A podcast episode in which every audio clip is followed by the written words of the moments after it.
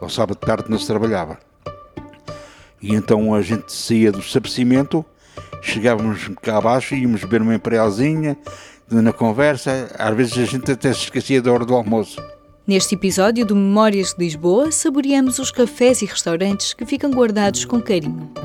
Íamos todos beber uma imperialzinha cada um, depois íamos cada qual para, para a sua casa.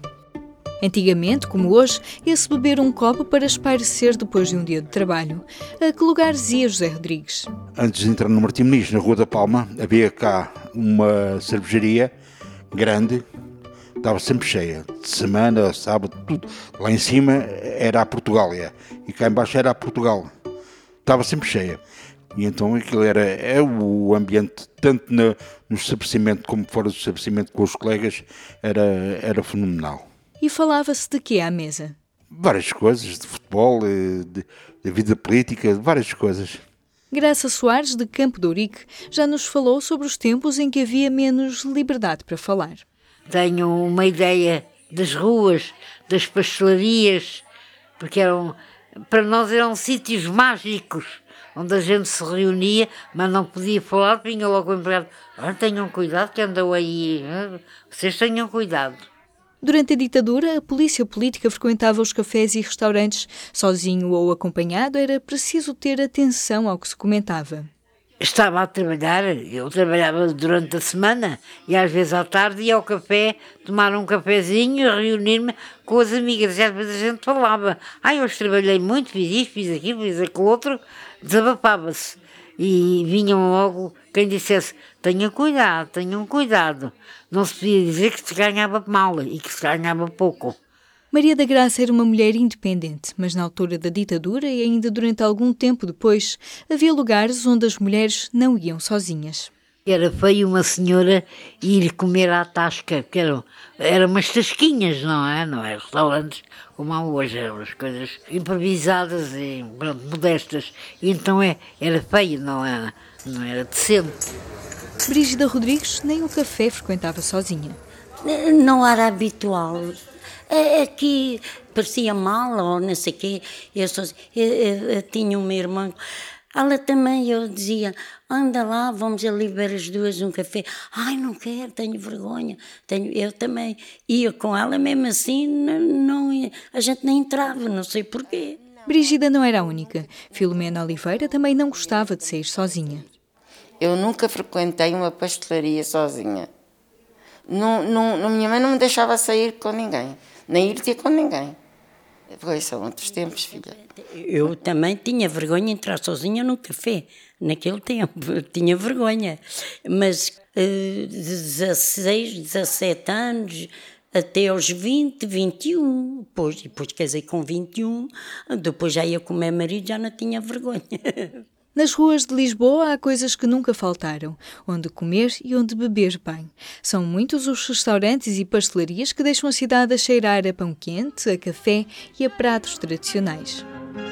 Nas tascas das vielas mais escondidas, cheira a iscas, coalas e a vinho. Carlos Rodrigues gostava do convívio. Também ia muitas vezes ir para Portugália por causa dos bilhares. Tinha uma sala de bilhar lá em cima, que aquilo era. Era ali do restaurante do Paládio. Também tinha uma, um salão de bilhar com muita categoria, muita categoria, muito bom. Nos tempos em que ia para o bairro Alto, Carlos não bebia? É, mas eu não era vizinho. Era cerveja. Cerveja. Isso lhe cerca há anos que não, não sei o que é uma, uma imperial. E a que casa ia para beber uma boa imperial em Lisboa? Na Portugal. Portugal era o ex-libris da, da cerveja. Né? Que aquilo ali era isso, ir lá ver a cerveja, comer um bifezinho naquelas travessas em barro, pequenino. Ai, aquilo era tão bom. Então estar a, a molhar o pão naquele molhinho. O que mais se bebia naquela zona? É a ginginha. Ali no Rocio, gosto. Agora já, já é diferente. O limiano Paulo Lima é um entendido no que toca a cafés e restaurantes em Lisboa. A Mexicana e o Monte Carlo e a Suíça eram as três casas de Lisboa. A fina flor. Em qualidade, Atendimento, principalmente atendimento.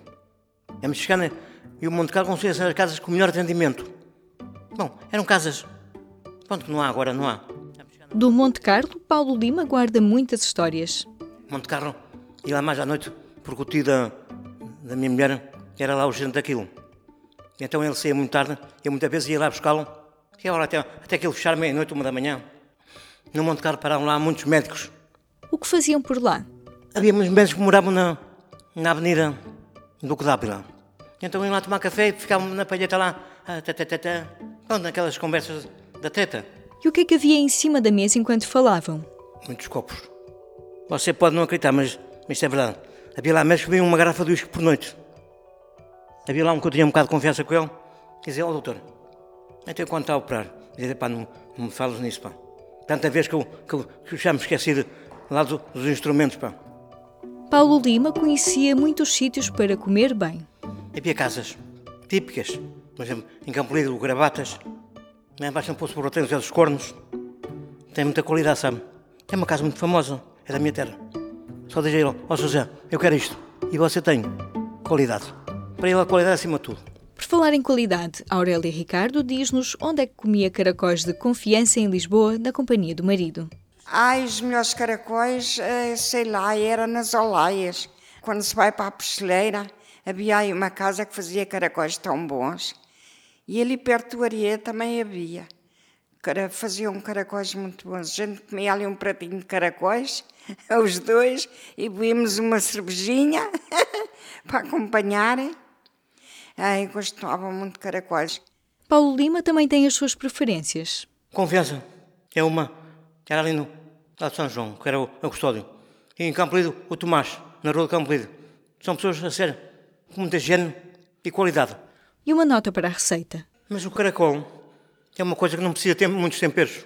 Há pessoas que metem restos de presunto, tiras de presunto, isto e aquilo. O caracol quer orégãos, alho e mais nada. Não quer mais nada mais nada, o que sugere Odete Nascimento. Lá no norte não comem, são olhos de cobra, como chamam na terra do meu marido.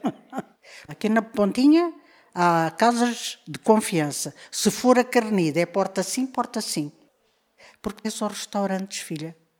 Ali ninguém passa fome.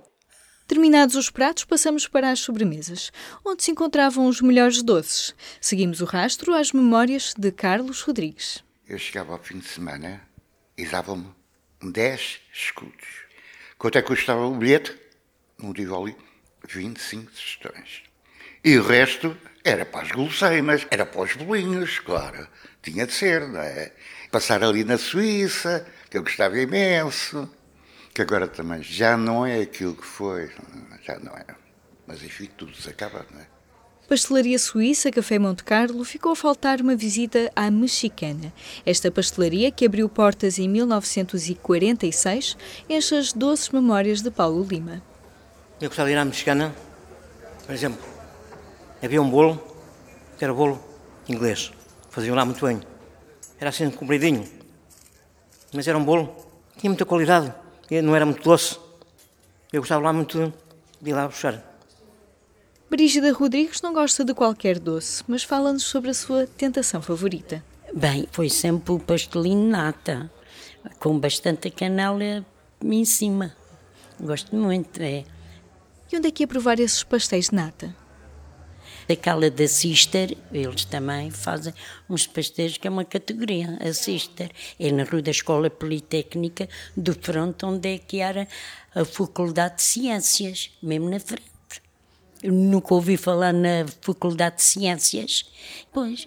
Ah, ah. A confeitaria Sister já passou o marco dos 180 anos. Teve o nome de Serafina, depois General. Nestes quase dois séculos de existência, só há 50 anos é que foi rebatizada como Sister. Eu lembro, era miúda, aquilo eh, há muitos anos. O que é que vai morrendo os, os donos e vêm os filhos, vêm os netos e depois passam, é coisa, pois, mas há muitos anos que é a Sister e é a mais conhecida ali na Rua da Escola. É, é antes de chegar à Rua da Imprensa Nacional. Numa das paredes da Sister está um antigo cliente, essa de Queiroz. Consta que o escritor tinha a pastelaria como a preferida para os pequenos almoços.